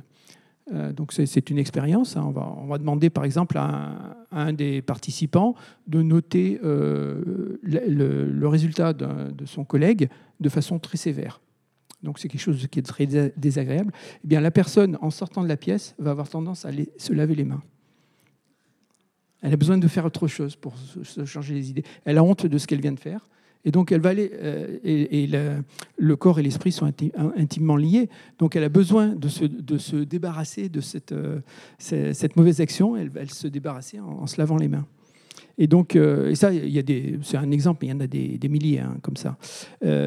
donc, on a besoin d'associer notre corps, de faire quelque chose pour, pour oublier. Ça veut dire que finalement, trouver la solution par l'action est des fois totalement intuitive. Absolument, oui, oui, oui. Là, là, Ou inné bien entendu, si on demande à ces personnes pourquoi elles sont à laver les mains, elles vont vous donner une raison euh, rationnelle. Hein. Elles ne vont pas du tout imaginer que c'était en lien avec ce qu'elles venaient faire. Pourtant, ça a été mesuré. Hein. qui, parce que dans, une étude, il y a toujours un groupe contrôle et un groupe, euh, et un groupe qu'on étudie. Le groupe contrôle sert à vérifier qu'il n'y a pas d'autres euh, facteurs. Donc les gens qui étaient dans le groupe contrôle, eux, ils ne se lavaient pas plus les mains, les mains que les autres. hein. Par contre, les gens à qui on avait demandé de faire quelque chose de, pas, terrible, eux, ils allaient se laver les mains. Donc on, on sait que c'est bien la cause. Par contre, eux, si on leur demande, ils vont nous dire, mais pas du tout, c'est pas du tout ça. Euh, je suis allé me laver les mains parce que, parce que j'avais les mains moites ou parce que euh, n'importe quoi. Ils vont, avoir une, ils vont avoir une explication rationnelle. Et donc, effectivement, pour répondre à votre question, on le fait de façon complètement intuitive. La semaine dernière, pour ceux qui étaient avec nous, on a parlé d'Oponopono. Il y a des gens qui étaient là la semaine dernière? Oponopono, désolé, pardon, je t'aime, merci. Merci, je t'aime, pardon. Merci, je t'aime, exactement. Est-ce que la gratitude, le fait de dire merci, est aussi une première étape vers l'acceptation? Oui, alors moi je dirais euh, plutôt l'inverse. hein, C'est-à-dire que la- l'acceptation nous permet de nous ouvrir euh, à soi et à l'autre, et donc de, s'ouvrir à la gratitude euh, envers l'autre. Et donc, j'aurais plutôt tendance, à, dire l'inverse. Mais il s'agit bien entendu d'une boucle, hein, c'est-à-dire, on appelle ça une boucle de rétroaction, c'est-à-dire un- euh, chaque, euh, élément va agir sur l'autre en miroir. hein. Et donc, euh, effectivement, le fait, de, d'éprouver de la gratitude va, va aider aussi à l'acceptation. Ça marche dans les deux sens. Mais s'il fallait dire lequel arrive en premier, moi je dirais que c'est d'abord l'acceptation. On accepte, on dit merci après. Alors, ça, tout ça, on, en parle dans ce livre, Ces émotions qui nous dirigent. Ça, c'est votre premier ouvrage. Et puis, c'est intéressant, puisqu'on parle d'acceptation, euh, dans le dernier en date, qui s'appelle Les talents cachés de votre cerveau au travail. Alors là, le travail, c'est un autre domaine dans lequel j'imagine qu'on passe notre temps à. Enfin, qu'on devrait passer notre temps à devoir accepter, peut-être, non? Oui, alors en Ça plus, il y, a, il y a une dimension supplémentaire dans le travail, c'est que dans le travail, on doit être rationnel. hein. On n'est pas là pour, euh, euh, pour s'épancher sur nos émotions, hein, par définition. Euh, Enfin, sauf, les, sauf, euh, sauf ceux qui travaillent sur les émotions, hein, c'est-à-dire Par les, exemple. les, artistes, les soignants, bon, ça c'est Il différent. vaut mieux chez Voilà, eux. voilà. Mais euh, par contre, euh, euh, bah, si vous voyez un chirurgien, s'il s'il se met à couper une artère, il ne va pas aller partir en criant dans, te- dans toute la pièce pour exprimer son émotion. Il est obligé de, de la contrôler. Donc, dans le, dans le travail, en général, on va être plutôt dans, euh, dans l'idée de contrôler ses émotions. Et comme on sait que ça n'est pas possible, euh, on va se retrouver avec une foule de conflits, une foule de, euh, d'échecs et de, de frustrations, puisqu'on sait qu'on ne peut pas contrôler ses émotions. Donc là, on a voulu, avec notre co-auteur, là, Emmanuel Joseph Dailly, on, a voulu euh, euh, prendre un petit peu quelques euh, différentes euh, euh, situations où, il fallait euh, un petit peu gérer nos émotions, notamment euh, l'acceptation. Et, puis de, aussi prendre des décisions, euh, euh, motiver, les autres, se motiver soi-même, euh, avoir de, de tisser de bonnes relations avec les autres, euh, s'adapter au changement, enfin toutes les problématiques qu'on a dans le travail euh, actuellement. Uniquement dans le travail ou ça concerne aussi finalement la vie de tous les jours parfois? Parce que je vois qu'il y a 30 exercices là-dedans. Alors, euh, bien entendu, euh, la, la frontière est poreuse. hein. On a- quand on est au travail, on est, on est la même personne que quand on est dans la vie extérieure. Donc, on, on- tout ce qui est utile dans le travail est utile dans notre vie euh, personnelle et inversement. hein. Euh, tout ce qu'on apprend dans la vie personnelle nous sert dans le travail et, le, fait de, mieux comprendre nos émotions et nos, euh, réactions, nos comportements intuitifs ou nos raisonnements permet de mieux agir dans son travail, d'être plus épanoui, euh, moins stressé dans son travail et en même temps de, de progresser dans sa vie personnelle. Et donc plus libre. Exactement, oui. oui. Je crois que la, la liberté et le. euh, alors, je crois que s'il fallait euh, mettre en avant deux mots, moi je mettrais la, la liberté et la, le, le désir, la joie, le, désir, parce que c'est euh, à part tout part de- du désir et de la joie qui nous permet d'avancer. L'acceptation, elle, c'est le, le préalable. Et derrière, si on, veut, si on veut avancer, si on veut trouver une action euh, qui, qui nous engage, bah, c'est la joie, le désir. L'acceptation, ça vous parle? Pas trop. Quand même, si vous êtes là, j'imagine que oui. Qui veut prendre la parole? Qui veut poser une question à Bernard Anselem qui est là avec nous ce soir? Qui veut témoigner, dire quelque chose? Qui veut apporter une valeur ajoutée finalement à ce qui vient d'être dit ce soir? Jean circule avec le micro. On vous rappelle que euh, toute la soirée sera enregistrée, que vous la retrouverez en podcast sur le site. Donc parlez bien près du micro, s'il vous plaît. ce, que, ce que je voudrais dire, c'est que c'est que euh, là, c'était très théorique et ce qui va être intéressant, c'est maintenant, c'est-à-dire comment on peut mettre en pratique, comment vous voyez, vous, euh, les situations. Et euh, c'est là où ça peut devenir intéressant, puisque tant qu'on est dans la théorie, finalement, on, est, on, est loin de, on est loin de vous. On, fait passer des notions. On croit que c'est facile. Oui, oui, en plus. Et puis on, essaye de faire passer des, notions. Moi, ces notions, elles m'intéressent, elles me passionnent. Mais en fait, c'est quand euh, vous les appropriez, quand vous prolongez cette, euh, cette idée, c'est là que ça devient intéressant. Donc, première euh, réaction, question. Bonsoir. Bonsoir. Je vous remercie pour votre intervention parce que personnellement, ça m'a permis de comprendre un certain nombre de choses et de questions que je me posais depuis quelques, quelques temps. Par contre, euh, j'ai d'autres questions auxquelles il faudra que je réfléchisse parce que je fais partie des gens qui se lavent les mains plusieurs fois par jour. Alors je ne sais plus trop comment prendre votre propos. je voudrais que vous m'expliquiez parce que vous parlez du fait que la critique de soi ramène à un ego, donc à partir de là, c'est être un peu trop auto-centré. Mais alors, comment gérer le fait de vouloir essayer de bien faire les choses, peut-être le perfectionnisme, et surtout ne pas tomber dans l'autosatisfaction? J'arrive pas à faire le lien. Oui, alors il y a deux aspects. Il y a d'une part le, rapport à soi, euh, c'est-à-dire euh, l'estime de soi, euh, et d'autre part le, perfectionnisme, le, fait de, réaliser un objectif, hein, ce qui en soi est louable. Hein, quand on, veut, plus on est perfectionniste et plus on va avoir de chances de réussir à atteindre son objectif, son but. Donc, de ce côté-là, il n'y a, pas, de critique en théorie du perfectionnisme. Sauf que euh, le perfectionnisme va générer une, euh, charge mentale énorme et beaucoup d'émotions, hein, beaucoup d'angoisse ça, s'est prouvé, hein, le, perfectionnisme est lié à l'angoisse. Hein. Alors, euh, il y a des cas où on ne peut pas euh, faire euh, abstraction du perfectionnisme. Quand on est un pilote d'avion, quand on est un chirurgien, on ne peut pas se dire, bon, on va simplement faire quelque chose de pas trop mal, et puis, bon, si c'est pas terrible, c'est pas grave. Hein. Bon, par contre, dans les rapports humains, voilà, dans les rapports humains, ça c'est différent. Parce que là, le perfectionnisme, c'est un vrai boulet. Parce que euh, à force de vouloir être parfait, ben, on finit par perdre, euh, le fil avec soi-même et avec l'autre. Et donc là, c'est très grave. Donc le, perfectionnisme n'est pas bon en, matière de relations humaines. Et euh, le meilleur conseil qu'on peut donner à quelqu'un qui est perfectionniste, pour la relation à soi et la relation aux autres, c'est d'essayer d'être un peu moins, de mettre la barre un peu moins haut, de se donner un petit peu de liberté. Et là, euh, euh, par, miracle, par magie, euh, vous allez voir que les, choses se, passent beaucoup mieux.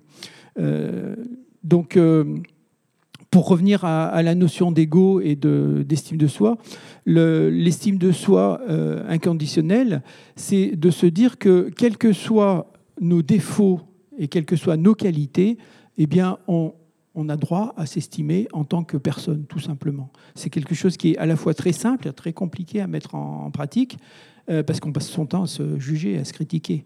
Hein. Euh, donc, euh, il faut arriver à être le, le meilleur ami de soi-même,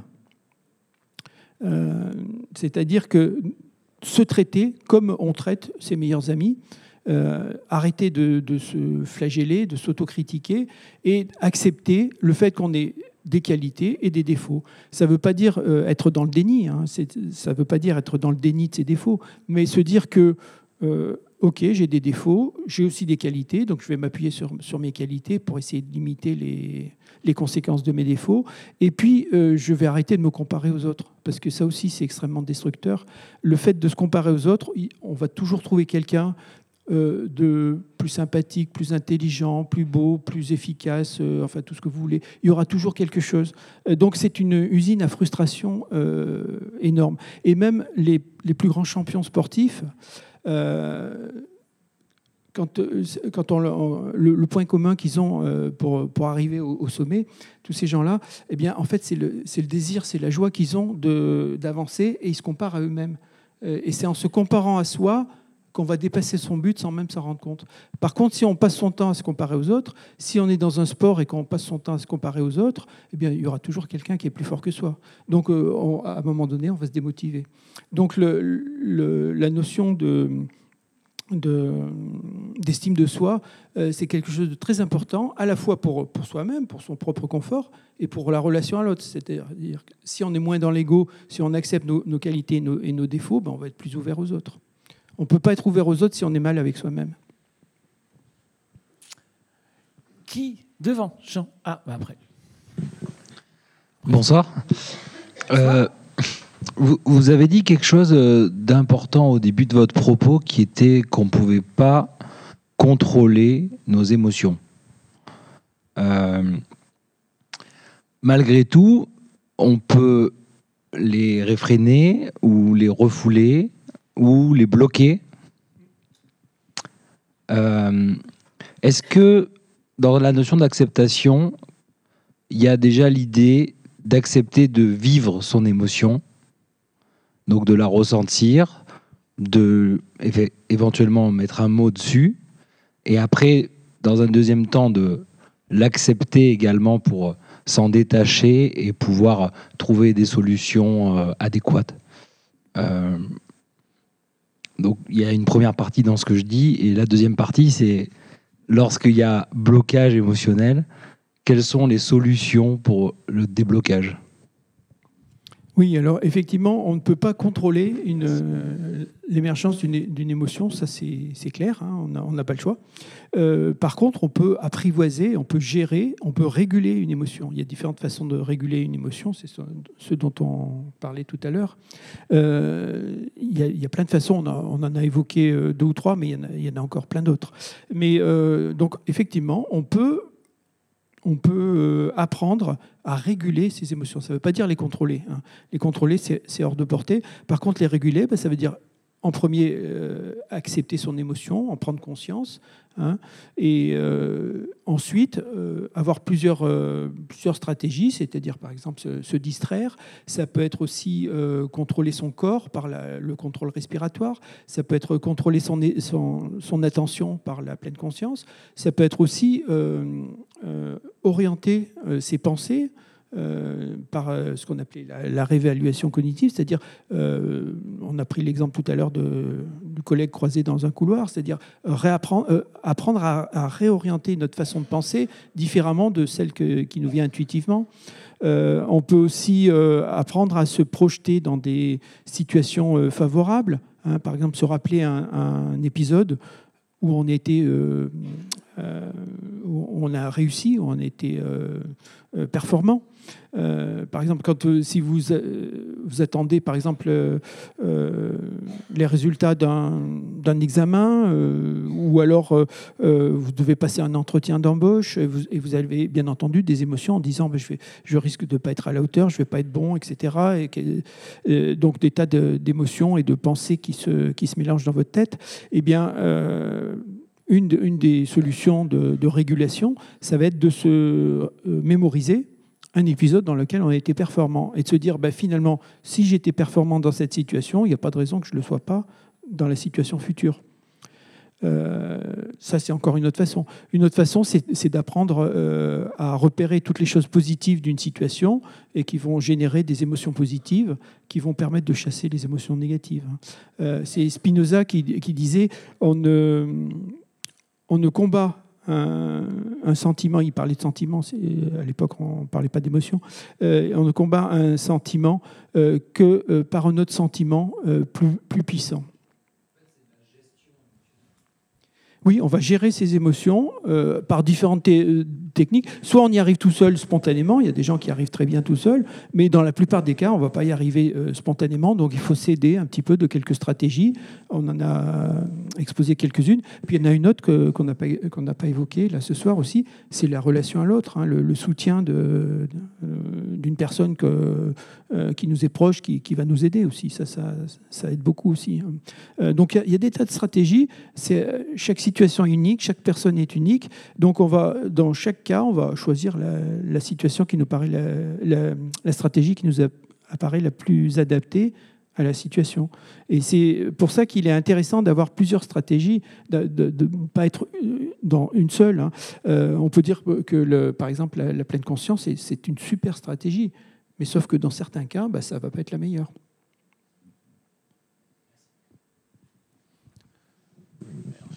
Bonsoir. Bonsoir. Euh, en fait, moi j'ai une question plus terre à terre. Très bien. Donc, euh, en fait, c'est pas sur les émotions, c'est par rapport à. Vous avez parlé au départ de hamster, de cage. Après, vous avez parlé d'ego. Et, et j'ai lu un petit bouquin il y a quelques années, quelques temps, et je voulais savoir si c'est vous qui l'aviez écrit. Je n'arrive pas à me souvenir avec le hamster euh, dans sa cage qui tourne. euh. C'est une image qui est, euh, assez courante dans, les milieux de, des psychothérapeutes. C'est pour, exprimer le fait que quand on est enfermé dans ses idées, eh bien, on, va courir encore et encore dans cette cage. On peut être dans une cage avec la porte ouverte de la cage, mais euh, le hamster ne, ne voit pas que la porte est ouverte parce qu'il est tellement occupé à courir dans sa roue qu'il ne voit pas la, la porte ouverte. Donc c'est une image pour, euh, pour bien montrer que quelquefois la, la solution est, est- est pas très loin, elle n'est pas, pas si compliquée, mais on ne peut pas l'avoir tout seul, on a besoin de quelqu'un pour nous aider à, à avoir la porte ouverte. Question, bonsoir. Le micro arrive.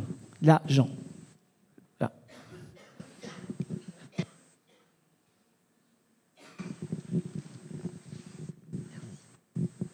Merci. Bonsoir. Euh, merci euh, déjà tout d'abord pour la clarté de vos propos.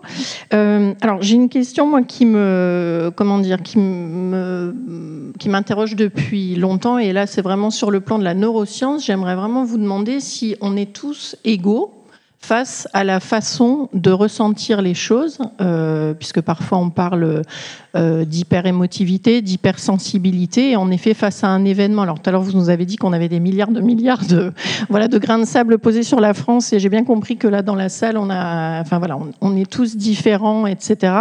Pour autant, j'aimerais savoir si vraiment d'un point de vue euh, à la base, est-ce que euh, on est tous paramétrés potentiellement de la même façon ou, ou est-ce qu'on a voilà, des degrés différents sur, euh, sur les ressentis émotionnels, etc.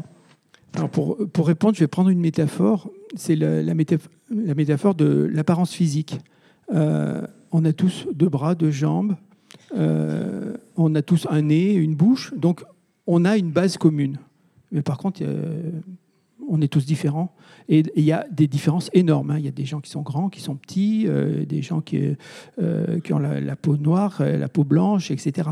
Donc là, c'est exactement pareil. C'est-à-dire qu'en fait, il y a des différences énormes. Mais la base est la même. C'est-à-dire que globalement, sur le plan de la, structure, de la façon de, répondre aux événements, on va globalement répondre à peu près tous pareil. Sauf qu'il y a des différences énormes.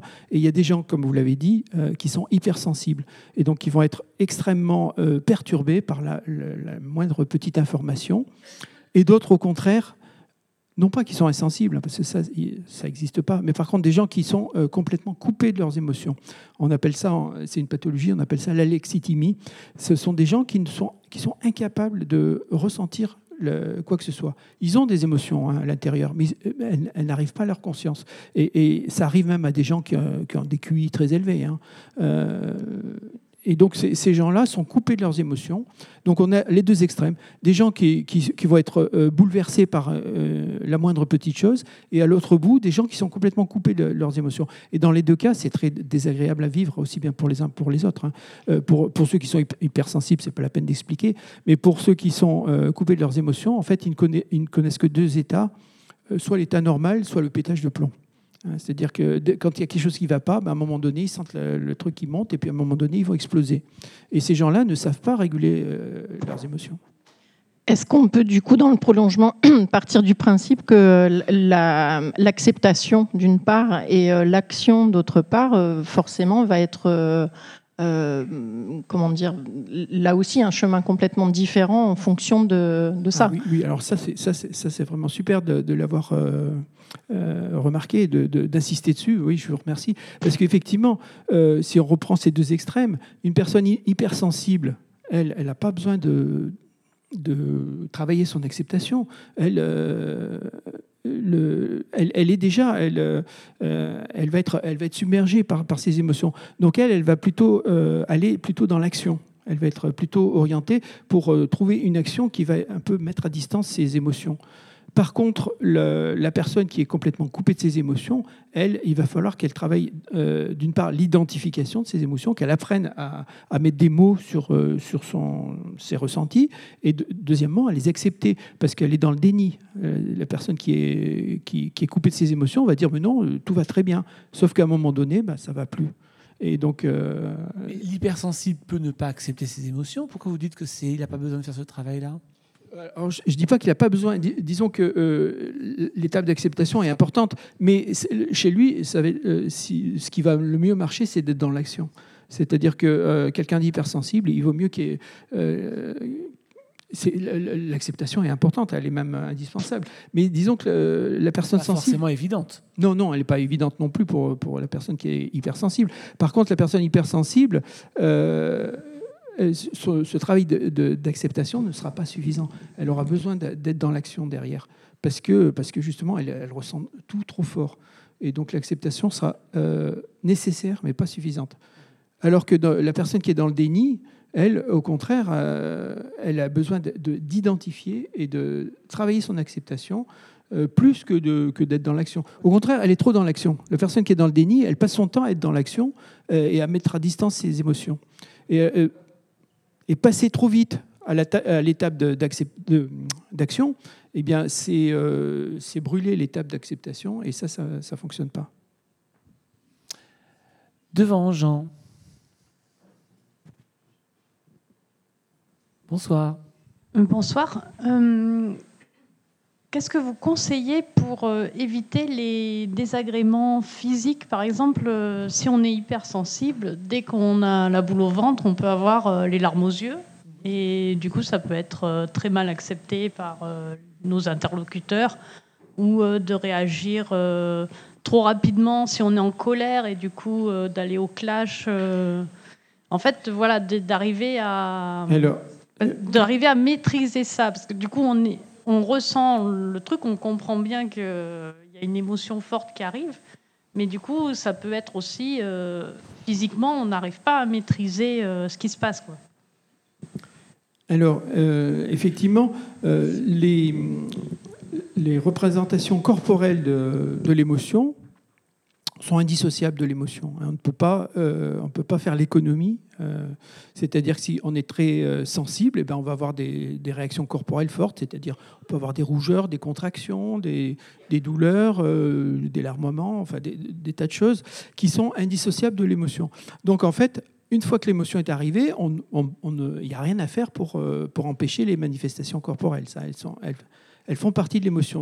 Euh, elles sont là pour, euh, au départ, elles sont là pour aider euh, le corps à faire face à une situation. hein. Donc, par exemple, si vous, êtes, si vous avez peur, ben, votre cœur va, va s'accélérer, votre tension va augmenter, vos muscles vont se contracter, tout cela pour préparer le corps à l'action, à la fuite par exemple, ou à la lutte. Hein. Pour la colère, c'est pareil. Euh, si vous êtes triste, c'est le, contraire. Votre, votre métabolisme va euh, diminuer, euh, va, pour pouvoir re- recharger ses batteries, re- reconstruire des forces. Donc le corps va adapter son, fonctionnement, l'organisme va adapter son fonctionnement au changement de situation et donc à l'émotion. Donc c'est indissociable. Mais une fois qu'on a dit ça, ça ne veut pas dire qu'on est sans, sans armes, hein, qu'on est désarmé. Simplement, euh, il va falloir agir en amont. C'est-à-dire que euh, euh, si, vous êtes, si vous savez que vous êtes hypersensible dans telle ou telle situation, il va falloir essayer de trouver des stratégies, soit pour, diminuer, l'exposition à cette situation, c'est-à-dire s'arranger pour que la situation ne retentisse pas trop sur vous, ou alors euh, pour euh, développer des, stratégies qu'on aura, euh, qu'on aura apprises auparavant, et comme par exemple la distraction, faire autre, faire autre chose, ou, la pleine conscience, revenir dans, l'instant présent, ou bien de, savoir modifier ses pensées rapidement en ayant prévu une stratégie chaque fois que cette situation nous, nous arrive. Par exemple, si vous êtes euh, sensible à la prise de parole en public, par exemple, euh, eh bien, euh, vous savez que vous allez être euh, ému, que, que vous allez avoir des battements de, cœur, que des rougeurs ou des choses comme ça. Eh bien, euh, avant cette prise de parole en public, vous pouvez faire un- un- une séance de 5 minutes de contrôle respiratoire, ou euh, qu'on appelle aussi la cohérence cardiaque. Euh, ou alors, vous pouvez euh, apprendre la, pleine conscience qui va vous permettre de retrouver votre calme. Euh, Mais ça, ça se fait à l'avance, hein, ça ne se fait pas dans, l'instant. Il n'y a, pas de- solution pour supprimer euh, des rougeurs ou des, larmements euh, dans l'instant, non, c'est pas possible. Comme, l'émergence d'une émotion, le ressenti subjectif est lié au corps. hein. Le, corps et le, mental sont indissociablement liés, ils avancent ensemble. Est-ce que vous pensiez à une, une situation particulière? Non, parce qu'on peut peut-être aller plus loin, non? Oui, parce que je, je suis assez émotive, donc dès que je vais être en colère ou que je vais avoir la boule au ventre, ça va se manifester par euh, des larmes aux yeux. Et D'accord. du coup, euh, Alors c'est où- pas toujours évident. euh, les personnes en face ne sont pas forcément habituées. Du coup, même elles dramatisent, alors que moi, je sais que c'est mon hyper émotivité qui fait que je vais avoir les larmes aux yeux et que après ça peut passer et c'est pas très grave. Mais effectivement, euh, j'ai du mal à maîtriser euh, cette montée de. Alors là, c'est- d'émotion. on va on va pas travailler sur sur sur le, les euh, manifestations corporelles puisque comme l'émotion, elles ne sont pas maîtrisables. Par contre, on va travailler sur euh, différentes techniques pour euh, mieux accepter cette situation, pour mieux gérer cette, cette colère qui, qui vient en vous.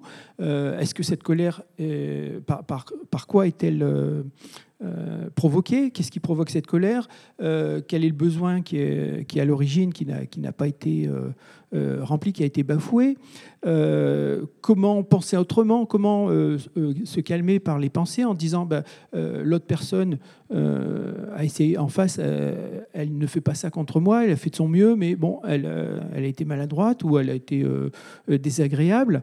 Bon, c'est son problème, c'est pas le mien etc. Enfin, il y a des tas, des tas de petites façons de modifier ses pensées de façon à mieux vivre cette émotion. D'accord, merci.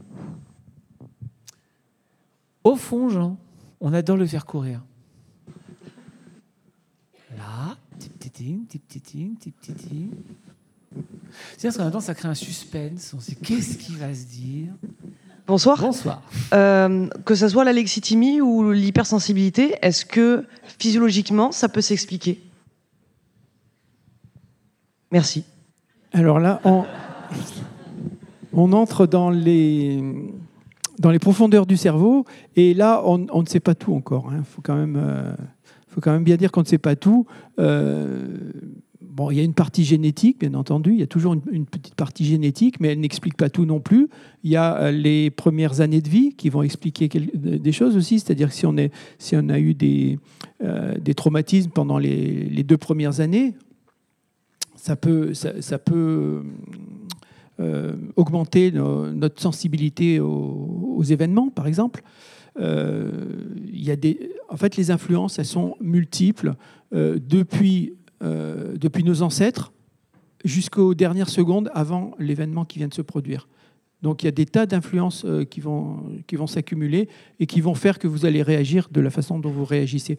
Par contre, si, euh, votre question c'est euh, qu'est-ce qui se passe Est-ce qu'il y a une, un- une région du cerveau où on pourrait expliquer ça bah, Je pourrais vous répondre avec, de façon technique en vous disant bah, effectivement, ça va être les noyaux amygdaliens qui vont, qui vont surréagir et qui vont être moins contrôlés par le cortex frontal. Mais bon, on ne sera pas bien avancé, hein, une fois que je vous aurai dit ça. Euh, mais disons, on, voit ce qui se passe dans le, dans le cerveau. On sait aussi euh, quelles sont les choses qui provoquent euh, ces réactions. Mais par contre, pourquoi est-ce que telle personne va réagir plus qu'une autre Ça, on ne le sait pas. hein. Ça, ça- ça vous convient comme, comme réponse, oui? Elle s'est endormie. non, elle a plus, non, elle n'a plus de micro.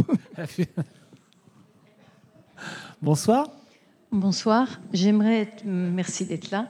J'aimerais faire un témoignage sur euh, un témoignage euh, sur. euh, vous voyez, je suis émotive. Acceptez votre émotion, elle est naturelle. Elle- C'est naturel, vous vous inquiétez pas, c'est normal. Voilà. Voilà, donc j'aimerais un témoignage sur les, euh, sur les allergies. Ma maman qui, a 80 qui avait 95 ans est partie l'année dernière et elle était allergique toute sa vie euh, au tout ce qui était an- animaux, euh, poils, plumes, etc. Et il y a cin- 50 ans en arrière, elle a eu la démence sénile. Démence sénile, c'est les neurones qui communiquent très mal. Et là, donc, plus aucune allergie, ni aux plumes, ni aux animaux, parce qu'elle n'avait plus sa pleine conscience. Alors, c'est- extrêmement intéressant. Vous voyez comme, comme, comme quoi on part dans des, directions extrêmement différentes. C'est ça qui est, passionnant. C'est qu'à partir d'un euh, d'un concept général, on rentre dans la vraie vie. Là, on, arrive dans, vos, dans vos problèmes de, tous les jours. Et c'est là que ça devient passionnant. Et donc là, c'est quand même un, un sacré témoignage. là. C'est qu'une personne qui est euh, allergique toute sa vie, euh, en fin de vie, donc elle va avoir une euh, dégénérescence neu- neurologique, et euh, cette dégénérescence fait que euh, les symptômes de l'allergie vont, vont diminuer ou disparaître complètement. hein. Ils, ils ont complètement disparu, c'est ça. Donc, Elle prenait les animaux sur elle, alors qu'avant, elle n'en voulait absolument pas, mais elle s'en souvenait plus. alors, il y a, je ne vais pas vous donner une explication précise, hein, parce qu'il faudrait, euh, faudrait pouvoir analyser le dossier. euh, je pense que ça, a dû être fait, mais euh, ce qu'on peut dire, c'est que ça nous prouve qu'il y a dans l'allergie une composante psychique, mentale, hein, tout simplement, et que cette composante mentale, par l'intermédiaire du stress, hein, le stress donc généré par notre cerveau va interagir avec notre système immunitaire, et ce système immunitaire va euh, dysfonctionner sous forme d'allergie. Et donc euh, euh, ça n'est pas la seule cause de l'allergie. hein. Je ne suis pas en train de dire que le- les allergies sont, se, se passent que dans la tête, mais c'est un facteur supplémentaire. Et ce facteur n'est- est- est- ayant été modifié, ça suffit pour faire diminuer les, les allergies. Mais euh, Mais dans ce cas-là, passionnant, hein. précisément, on ne peut pas parler d'acceptation pour le coup. Ah non, moins, non, elle est non. pas- elle est- elle est pas- non, elle est non. pas Là, je ne parlerai pas d'acceptation. C'est simplement que euh, son, ses réseaux émotionnels ont été un peu déconnectés et ont, ont simplement arrêté euh, d'envoyer un message euh, de stress. hein, on appelle ça le système sympathique. Euh, il est très mal nommé, mais il s'appelle comme ça. Le système sympathique qui, va, qui va générer euh, de l'adrénaline et du cortisol dans le corps. Et, et ces, ces éléments vont épuiser le système immunitaire et vont le faire dysfonctionner. Question, Jean.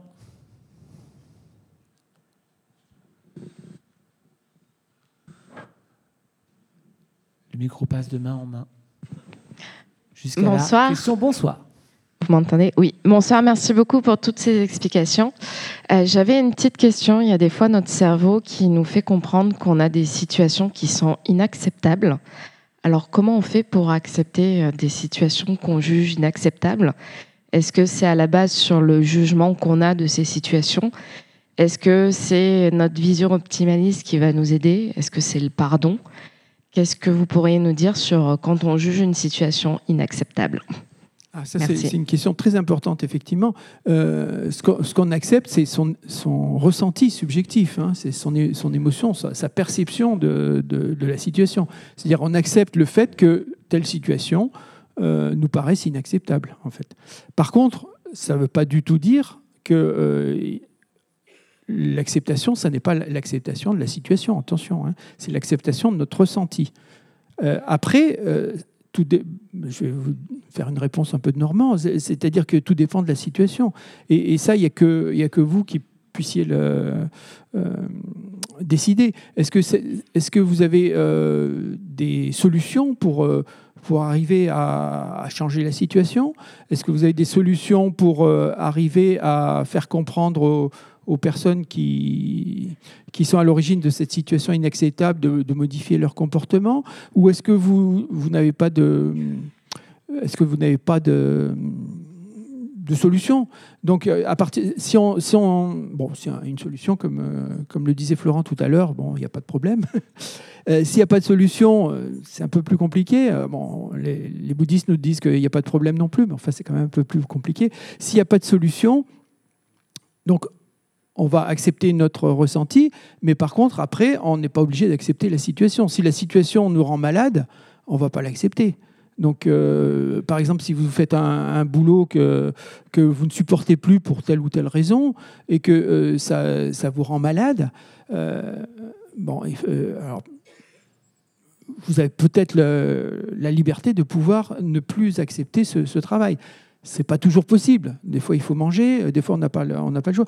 En général, on, a souvent plus le choix qu'on ne l'imagine. C'est-à-dire que, euh, à moins d'être dans une situation euh, terrible de, guerre ou de famine, on peut quand même, on a toujours le choix de, de faire autre chose. Hein. Ça, c'est notre, c'est notre libre arbitre et ça, c'est fondamental. mais le choix va être personnel et, vraiment c'est difficile de donner, on ne va pas donner de conseils extérieurs. C'est à la personne euh, d'estimer jusqu'à quel stade elle peut, elle peut accepter une situation et, euh, pour des bénéfices euh, autres, ou, ou, à partir de, de quel, quel, stade elle n'accepte plus du tout la situation parce qu'elle sait que c'est sa vie qui est en jeu. A-t-il bien répondu? Alors, le livre qui nous a fait euh, ce soir, qui nous a permis ce soir en tout cas de recevoir Bernard Anselem, c'est ces émotions qui nous dirigent. Et d'ailleurs, je voudrais qu'on remercie beaucoup les éditions Alpen, grâce à qui vous êtes là ce soir. Ce livre est épuisé, mais réédité. Moi, je vous le conseille parce que c'est vraiment passionnant. Euh, et il est réédité à partir du 15 février. Et vous n'êtes quand même pas venu les mains vides grâce à notre ami Christophe Préto, qui représente la librairie Charlemagne comme chaque mercredi, nous avons deux ouvrages. Alors, le dernier en date, on en a parlé un peu tout à l'heure, c'est Les talents cachés de votre cerveau au travail, c'est chez Erol. Et j'aimerais qu'on donne un tout petit mot sur celui juste avant, chez Erol aussi, Je rumine, tu rumines, nous ruminons. Même si le titre est quand même assez évocateur, qu'est-ce qu'on va y trouver, de quoi on parle? Et quelle solution a-t-il nous donné? Effectivement, le, premier livre est plus orienté sur les émotions en général, hein, toutes les stratégies pour euh, gérer ces émotions. Hein. et euh, le deuxième est plus orienté sur les émotions négatives et euh, les, les, ruminations. Donc, comme on, l'a défini tout à l'heure, les ruminations, ce sont des pensées en boucle de tonalité négative et qui ne s'accompagnent pas d'une solution concrète. Donc, à partir du moment où, on est, où vous, pensez être dans ce cas-là, eh bien, là, on va euh, passer en revue toutes les stratégies qui vont être efficaces, euh, qui vont regrouper euh, en grande partie les, stratégies du premier livre sur la, gestion des émotions, sauf, dans certains cas bien précis, notamment par exemple le, deuil, où là on, va, on développe un peu plus des éléments, ou alors les phobies aussi. Les, les phobies, c'est un, un, un contexte particulier. Et donc là, on va développer aussi des, choses un petit peu différentes. Mais on va dire que en grande partie, les, deux livres se recoupent. Hein. Donc avec celui-là, on va arrêter de ruminer. Avec l'autre, on va mieux se gérer dans son travail. J'aimerais ce soir remercier Maxime et Jean pour toute la partie technique de la soirée. Merci à tous les deux.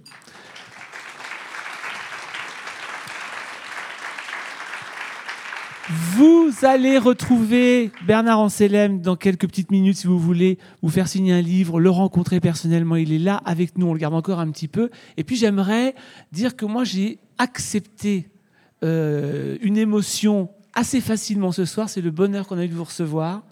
Merci. C'est un plaisir partagé. Et,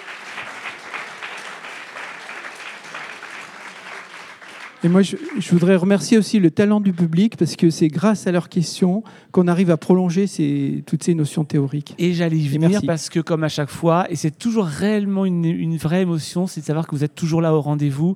Ça veut dire, j'espère encore très longtemps, cette histoire d'amour entre vous et nous. En tout cas, nous, on est très très fiers de vous avoir avec nous. Merci aussi à vous. Très belle soirée. Merci. Merci Bernard.